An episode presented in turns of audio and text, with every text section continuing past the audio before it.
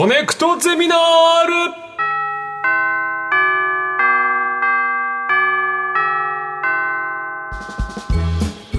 毎週様々なジャンルの講師が登場し、あなたの知りたいという知識欲にコネクトする学校、コネクトゼミナール、略して、コゼミ。19時間目の授業は、動物言語学パート2です。はいそれでは今回の講師の方をお招きしましょう。2回目のご登場です。鈴木俊貴さんです。どうぞ。どうもこんにちは鈴木ですよろしくお願いいたします。今日もトレードマーク麦わら帽子がお似合いではい。もうネットフリックスの実写版ワンピースに出るんじゃないか そうですね。はいよろしくお願いしますよろしくお願いいたしま。すえーもう前回もすごく楽しかったです。楽しかった。家に帰って子供と妻にめっちゃ自慢しました。ね。知ってる四十からって。ええ。最高でした人ねに話したくなっちゃいますうん。ね。ありがとうございます。ということで改めて鈴木さんのご紹介をさせていただきます。鈴木俊隆さんは東京大学准教授、そして小鳥博士でいらっしゃいます。小鳥博10年以上にわたって四十からの鳴き声を研究され、世界で初めて四十からの言葉を解明されました。現在は動物言語学という新しい学問分野を創設し、動物たちはどんな会話をしているのかというテーマについて研究されています。はいねえ、あの前回、その四十からの言葉には文法があること、鳴き声もおよそ200種類あること、はいとかこういろいろお話しいただ教いて。えたりとかね小鳥にねすごかったすなごかったですね。えーそして、リスナーさんからも本当に反響がたくさんいいねありまして、いますえー一通メールをご紹介いたします。神奈川県のラジオネーム、三浦海さん。我が家の小学2年生の息子が鳥が大好きで、鳥をたくさん調べていた時に鈴木先生がお出になられていた NHK の番組「ダーウィンが来た」を見ました。はいはい。その中で蛇が来たとかカラスが来たなど警戒する時の鳴き声があると言っていた気がするんですが人間が来た時の鳴き声もあるのでしょうか？はい。もう結構前放送したものなんですけれどもあ覚えていただいてすごく嬉しいです、えっと結論から言いますと人間という意味のあ名詞のような鳴き声は実はまだ見つかっていません。そうなんですね。ただですね人との関わり方によって、まあ、いろんな鳴き声でその人間に対して鳴き声が鳴いてくることはあります。例えば、まあえー例えば巣巣箱をちょっと確認するときにちょっと警戒させちゃったりちょっといじめちゃいじめるわけじゃないんですけどちょっと嫌がらせてしまうことがあるんですけれども、うん。そうするともうピーツピーピーツピー警戒しろ警戒しろと。でこいつは怪しいぞと鳴きますし。で一方で例えば、えー餌台に餌をまいてあげたりすると、集まれっていう声でもうこの人が餌くれる人ってお分かって覚えてくれるからじじじじって言って仲間の始終からこう呼ん。でもうあ。いつについてこうぜ。集まれ集まれってなく。だから人と鳥のこの関係性によってどういう鳴き声で始終からが人間に対して鳴いてくるかっていうのは変わってくるわけですよね。なるほど。敵か味た味方かっていうところの表現ははい。できると、できる。そうなんですそうそうそう。ねじゃあそのまあこの三浦海さんの例えば息子さん、うん。小学2年生の息子さんだとその四十からとの関わり方によって、うん相手から何て言われるかっていうのが変わってくるってことはい、なんですね。そういうことです。面白いですね。小さなお子さんの方が何も知識がない分より聞き取りやすいかもね違いが分かったりとかで。そうですね。もしかすると、そうかもしれないですね。うん。うん。はいさて、えー鈴木さんがお送りするコネクトゼミナール、うん。今回の講義は何でしょうか？えっと、人間は言葉に頼りすぎ。動物たちの言葉の本質って何だろおう？急に人間の話にもなってきた、ええ。はい。どういうことですかこれうはいそうですね。えっと、人間って、まあ、どうやって会話するかって言ったらもちろん言葉を使うよって皆さん思いますよね、はい。じゃあ言葉って何だろうって言った時に、まあ、定義上は、えー音声言語。こう僕た僕たちが今喋ってる言葉、はい。あと文字。うんあと手話なんかが言葉の定義に入ります、うん。はい。でそうした人間の言語ってじゃあいつ進化したんだろうって考えてみると、はい。あ実はその音声とかってなかなか化石に残らないので分かりにくいんですけれども、えー音声の言葉が進化したのは大体10万年前と言われているうん。人間の進化の歴史の中でね。はで例えば文字は、まあ、壁とかに書いてある壁画とかね、うん。もしくはそこに昔の文字が書かれている。でそれはでも文明が発達した時だから大体えー5000年前ぐらいごく最近なんですよね。最近ですね。でじゃあ人間の祖先例えば直立に側歩行ができるようになったエンジン、まあ、猿の人って書いてエンジンですけれどもが、えーっと現れたのって、えーまあ、僕が、えー中学の時はアウストラロピテクスっていうはい。のが一番最初の人間だって言われてたんですけども、まあ、最近研究が進んで、えーサヘラントロプスというエンジンがいてそれがですね700万年前にアフリカに現れた。ほうでそれが人間の直接的な祖先であるってことが分かっている。で700万年のうち僕たちが、まあ、歩んできた人類の進化の過程で、え言葉を持っている音声言語とか文字を使ったのって本当ごく最近ですよねだから10万年前とか文字に関しては5000年前。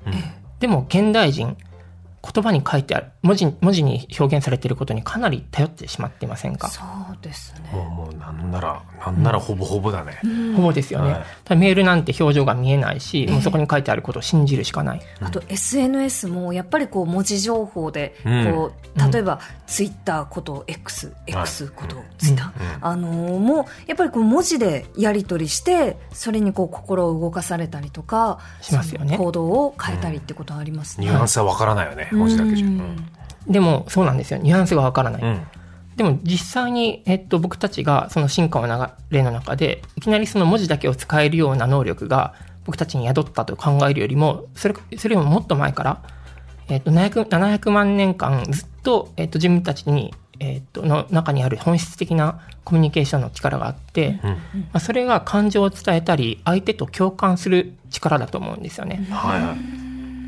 だからその、えーまあ、僕たちはその文字になってしまうことで失っていることってとても多くて、要するにメールだったら、えー誤解してしまうこともありますよね、うん相手が書いてあることを誤解してしまうこともある。で、えーっとやっぱりその文字だけじゃなくて、えー僕たちの共感性っていうのを、えー文字が進化したことによって実は失いかけてる、えー世の中が今来てるんじゃないかということを懸念しています。確かにだって600万年以上は言葉じゃないところでコミュニケーションが取れてたっていうことですもんね。だからそうなんですよ。必要としてなかったわけだから、なんかあの演劇でもその、えっと、普通にこう言葉あのうん日本語だったりうん。英語だったりでこう書かれた戯曲のあの普通のこう演劇もあるんですけど、はい。ジブリッシュって言って、うん。あの言葉ではないデタラメな言葉その発している音声そのものにはうん。意味がない言葉で、例えば「ほにゃんにゃんにゃん!」みたいなこう言ったら「あ,、あはいはい。この人怒ってる」みたいなことをこう伝えるようなジブリッシュ演劇っていうのがあったりするんですけど、わかるんですよね、それで。そうなんですよね。うん。だからその中でどう動いてるかっていうことをこれまでその言語っていう体系で獲得するまではずっと「んとか「んとか言いながらやってたってことですか？まさにそうなんですよ。でそれが今でも例えばチンパンジーとかボノボとか、あとゴリラとか、その類人猿のコミュニケーションのやり方って本当に今、あの、おっしゃっていたのにかなり近くて、ええでもそれで十分な世界があると。そうだからもう切り取り記事とかさ、ええ。そこだけで判断してコメントとかやるけど、実際どういうニュアンスでそこにたどり着いたかっていうのはやっぱりうん。実際見てみないと分かんないもんね、そうですよね。でそうしたその言葉に頼りすぎてしまったという感覚は、実は自分たち人間の自然観っていうのも、えー少なからず歪めてしまっていると僕は思っています。自然感はで例えばそれはねあのなんだろう動物の言葉の意味っていうのをこう知りたいってみんな思うことはあると思うんですけども、じゃあ動物の言葉が分かる例えばひ登場人物の出てくる本とかありますよね、はい。でそういうのって大体動物の鳴き声とかを人間の言葉にそのまま翻訳してしまっているわけですよ、はい。でも実際は、えっと、今石間さんが言ってたような感じで「おぎゃー」とか言った時に、それが人間の言葉のある単語に例えばなるかって言ったらならないですよね。うん。あの言葉と違うから。ええ。で一方でその動物っていうのはもしむしろその言葉以外の部分仕草とか鳴き声のトーンとか音の高さとか、あとその長さとかそういうのを全てひっくるめて自分の意思をこう伝えるのが動物だったりするわけ。ですよね。だからその動物の言葉ってそのまま人間の言葉に翻訳できないのに、えー、とできると思い込んでしまっている自然観が今あるんですよ。なるほど。うん。じゃあ本質なところ本質的にはその非言語的な言葉コミュニケーションっていうものがあって、うんかつその文字っていうのは副次的なコミュニケーションの手段なのに、そこが人間はその逆転している逆部分がある。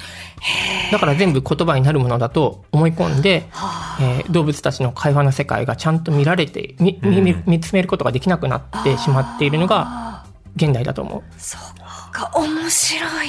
深いね。深いんですよ。これは、四十からの言葉もね、研究はしてももう文法化するけども、そこをの、もちろんねより深いところが。そう、もちろんその、論文に書くときとか、研究内容を紹介するときは人間の言葉で紹介するから、はい。ええ。こうジャージャーっていうのはこれヘビって意味になってるよとか、うんまあ、そういうことを話すんですけれども、実際は人間と動物とではもともと持ってる思考の仕方とかものの見え方が違うはずなのでそのままね動物の言葉を人間の言葉にできるかとか、まあ、そういうおもちゃとかたまに流行ったりするじゃないですか、ええはいはい。でもそれは実はあのちゃんと動物が見えてない証拠だったりするんですよ。だ翻訳のツールとしては便利だけど、それだけじゃなくて、そこからいろんなものを感じることが大事だっていう。そうです。なはいはあ。さて、えーここからはいくつかのトピックに沿って動物たちの言語の本質に迫っていきます。はい鈴木さん、一つ目のトピックは何でしょうか？犬との会話は成り立つのか？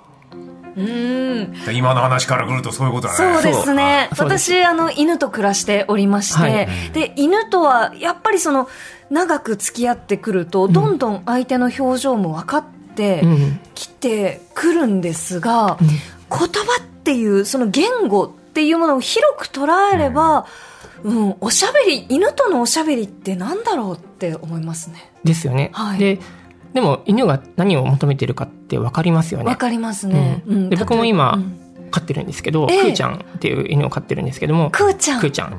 え、なんていう名前の犬ですか？井戸です。井戸ちゃん。はいあ、かわいいかわいろいろあるね。いいちゃんってで、呼んでます。ね、いいちゃんもくーちゃんも多分、えっと、例えばおせおやつ欲し欲しい時の仕草とか、はいうんお散歩行きたい時のしぐ仕草とか分かりますよね。わかりますね。で、人間みたいな、こう、50音から成り立っている言葉は持っていなかったとしても、うんちょっとした鳴き声で、とかその仕草をひっくるめて、うんあの、犬の意図って人間側に伝わってきますよね。うんはい。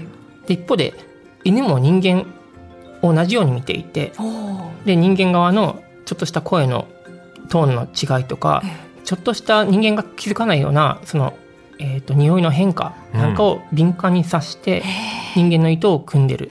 ほう。あーなんかその私の家でそのパートナーと映画とかを見ている時に、うん。なんかそのキスシーンが始まったりとかして、うん。ふふキスシーンだふふふとか言ってると、うん。あの犬がピュンって飛んでくるんですよ、うん。なんかそのこうすなんだろうなまあ風紀委員って呼んでるんですけど その雰囲気をこう察知すると飛んでくる、だからその言葉にしていないところを犬っていうのは相当感じ取っては行動によってう。ん。おしゃべりしてるなという実感はあります。そうなんですね。むしろ、あの、だから結構犬に嘘ってつけない。わああ、確かに。かりまそうですね。言葉でうん、あの、例えば、えっ、と、お散歩に行かないのに行くよって言っても、行かないんだってことがバレてしまったりん。するし、えっと、それはなぜかというと、先ほど言ってたような非言語的な部分での共感性とか、相手の意図を組む力っていうのを、うん。まあ、めちゃめちゃ使って、この違う動物種、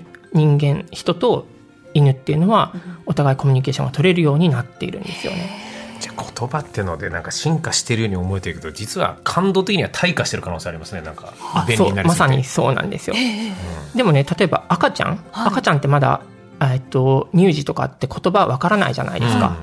でも赤ちゃんに対して呼びかけるときってどうします？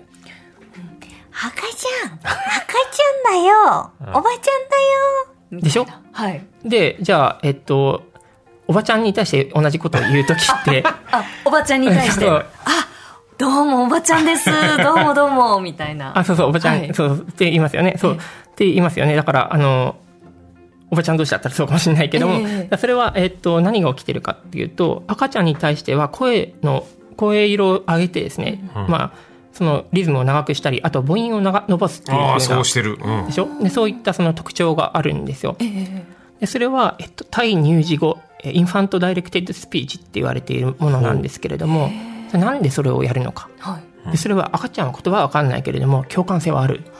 はだからちょっと機嫌悪くなった時とかに、あ、ちょっとおむつ替えましょうか？みたいなことを言った方が、おむつ替えましょうか？っていうよりも、全然こう、気持ちがあの和らいでですんなり変えられたりするんだと思うんです。感情を乗せてるってことですか？そうそうそうそう。あなるほど。だから感情で実は人間も感情で言ってんだ。僕たちも実は親側とか、あの大人側も実はそういうことを無意識的に分かっていて子供に対してその呼びかける。そうだ。そう。言われたことないもんね。赤ちゃんにはそう喋ってくださいとか。そうですね。勝手にやってるよね。そう勝手にやってる。だからそれを使う能力も実は僕たち持ってる。はあじゃあ赤ちゃんによって私たちのその本質的なコミュニケーション能力が引き出されるってことなんそうですね。でしかも面白いことがあって、犬に対してもそれやるんですよ人間あやってます。あでしょ、うん。でそれドッグダイレクテッドスピーチ。へー犬に対するその言葉の話しかけ方として研究は一応されていて、で特に子犬の段階だとそれに対してちゃんとあのちゃんとしたそのリアクションを犬側も取ってくれる。で犬が成長していくうちに人間が人間はずっとね犬が成長しても赤ちゃんに対する呼びかけみたいにはい「いい子ですね」って言ってうんうん犬にやるんだけども、ええ。まあ犬が年々年を重ねていくとまだ何言ってんだよっていう感じでそのそのうち無視されちゃうらしいんですけど。あそう。はあ本質的なとこあるんだな。本当ですね。え、すごいな。ちなみにくーちゃんに話しかけるときは鈴木先生はどんなまあ、感じ、今みたいな感じで、その、まあ、くーちゃんいい子だねって言って、お散歩行こうかみたいな感じで、こう、話しかけます。やっぱ、行こうかって伸ばすし、へーくーちゃんお散歩行こうかとは言わないわけですよね。あそうですね。そうそうそう。どうしてもそれ俺は大人分析しちゃうけどピッチなのか伸ばしなのかってそういうことでもないのかな何なんでしょうね。いや、でも、実際にこの音を高くして母音を伸ばすっていうのが、えっ、と、日本語だけじゃなくて、英語もい。ろんな言語圏で共通した特徴として知られていて、じゃあ、その、裏を返すようですが、何かこう、ちょっと、この人うるさいなって思った時には、ああ、そうですね、みたいな、うんなんかこう、ちょっとこう、母音を伸ばしたり、ピッチを上げたりすると、柔らかく聞こえたりするんですかね。まさにそういうことですよね。大人に対しても大人に対しても。はあまあ、やったら怒られちゃうかもしれないけど、なるほどなるほどそうそうそう。うん。では、続いてのトピック、何でしょうか？えっと、次のトピックはですね、えっと、あ、人と話す鳥、のどぐろ三つ教え。ちょっと待ってください。犬の会話の次は鳥と？話す？人と話す？あ、はい。人と話す？人と話す。鳥。え、がいるんですか？はい、実はね、あの、人と鳥が話しているっていうことが見つかっているんですよね。え？でそれはもうね、えっと、えー東アフリカのモザンビークとかその辺りにいる民族のヤオ族っていう民族民族がいるんですけども、その民族の人たちはむかなり昔からねそれこそ、えー数千年前、もっと前かもしれないけれどもからずっと、えー、三つ教えという鳥と鳥と会話をしているという文化がある。でどういう時にこう会話するかっていうことなんですけれども、まあ、三つ教ええーこれ英語で言うとハニーガイド三つ教える。ああそういうことか。でそれはあのどういう鳥かというと、うん。えー三つ教え蜂蜜をとか蜂の蜜蝋を食べるんですよね。うん。で蜂の巣を見つけると、まあ、蜂の蜜蝋を食べたいじゃないですか鳥はね、栄養源たっぷりだから、うんだけどそれを、えー、三つ教えは取ることができない。やっぱ蜂怖いんでね。うん。刺してくるし。でそこで何をするかっていうと人間の方にこうやってきてうん。蜂の巣を見つけたってことをギギギギギって声をで教えてくれる。でそうするとその民族の人たちはあみ蜂の巣見つけたんだって理解してついてくんですよ。うん。でそうするとほとんどの確率でそこに蜂の巣がある。はで人間は火を使うことができるはい。わけですね、はい。まあ火ってたおそらく150万年前ぐらいから人間使ってるんですけども、うん。火を起こして今度は蜂を撃退して蜂の巣を取って、まあ、人間もそれで食べれるでしょ、でおこぼれをちゃんとえ三つ星に分けてあげると、また三つ星は教えに来てくれるんですよね、はいはいはい。でたまにねこう人間も昔そそんな昔からずっと続いてる文化だから双眼鏡なんかない時代ですよね、だからその人間の視力って限界があるから、あの鳥を見失ってしまうことがある、はいはいはい。蜂の巣まで行く途中で,、はいはいはでそこそこで人間は「ブルルルル」って歌を歌う。でそうするとまた三つ星が「あ見失ったな自分のこと」って言って戻ってきてくれて。うやべ。でだからそれでまたギギギギギって鳴く。ギギギギブルルルルってそのあ鳴き交わしというか会話によってお互い協力して蜂の巣を見つけてで火を起こして蜂を撃退して協力してあ蜜蝋を分けることができるんですよ。これって鳥もこうブルルは見失ったぞっていうのは最初は分かるんですけど、こう鳥たちはそれを見て学んでるんですか？そう。なんですよ。だから人間と動物って実はめちゃめちゃお互い観察し合っていたはずなんですよね。おそらくはるか昔はその人間がアフリカにいた時とかって肉食獣とかもしくはまあ赤ちゃんなんか生まれたら鷹に襲われてしまうかもしれない、そういう時に例えば鳥の鳴き声を手がかりにして危険を察知していたと僕は思うんですね。でだから鳥が例えばあこの声出したら鷹が来たからうん。赤ちゃんちょっと隠さなきゃとか、あと鳥がなんかギャーギャー鳴いたらあ肉食獣が来たから今度はなんか登ってこれない木の枝の上に逃げようとか、おそらくそういうことをやってたはずで、なぜかというと鳥の方が目がいいので敵に気づきやすい。でだからその頃からずっとこのモザンビークの場所であという国ではですねあの東アフリカの方ではずっと人間が鳥を観察して鳥の言葉がわかるで鳥も人間を観察して人間の言葉がわかる歌の意味がわかるでそういった文化がずっと継承されていて今でもあるんですよね。今でもあるんですね。これ人が蜂の巣をさ総取りしちゃってたらこういう文化きっと生まれてないですよね。あ生まれてないですね。今度教えてくれないですもんね。そうですね。だから人もそうなっちゃいけないからってことでちゃんと分け与えて、お互いで共存するためにっていう文化が。いやなんかいろんなヒントもであるね。そうなんですよ。現代に置き換えると、こもう時間です。れ3回目必要だなこれ。3回目。全然まだ今日も終わってないんだよ。またもう本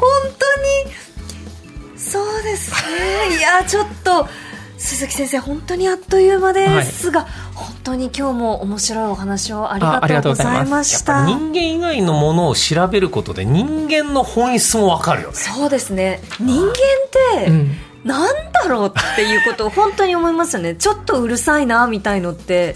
何なんだろう。きっと私たちがこう見失ってるサインがたくさんあるから言葉にしてちょっとうるさいなっていうことが出てくるのかも。うんしれませんね。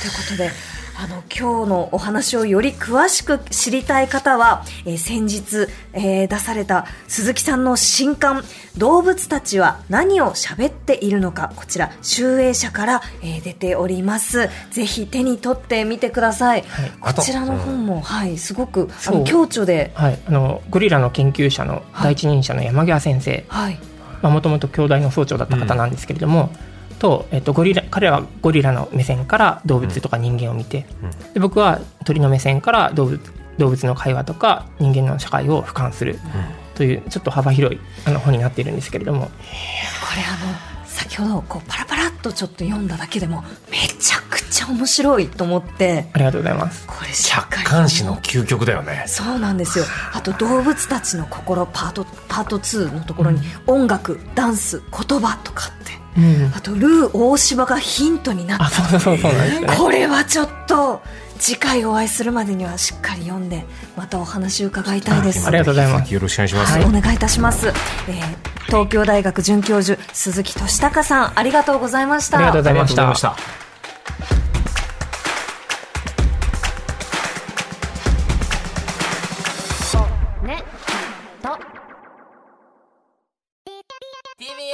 ポッドキャストで配信中。ゼロプリラジオ聞くことできるパーソナリティは LGBTQ ハーフプラスサイズなどめちゃくちゃ個性的な4人組クリエイターユニット午前0時のプリンセスです。ゼロプリラジオ。もう好きなもん食べな。好きなの何でも鍋に入れたら鍋なんだから。マクド鍋に入れちゃおう。そしたら全部鍋。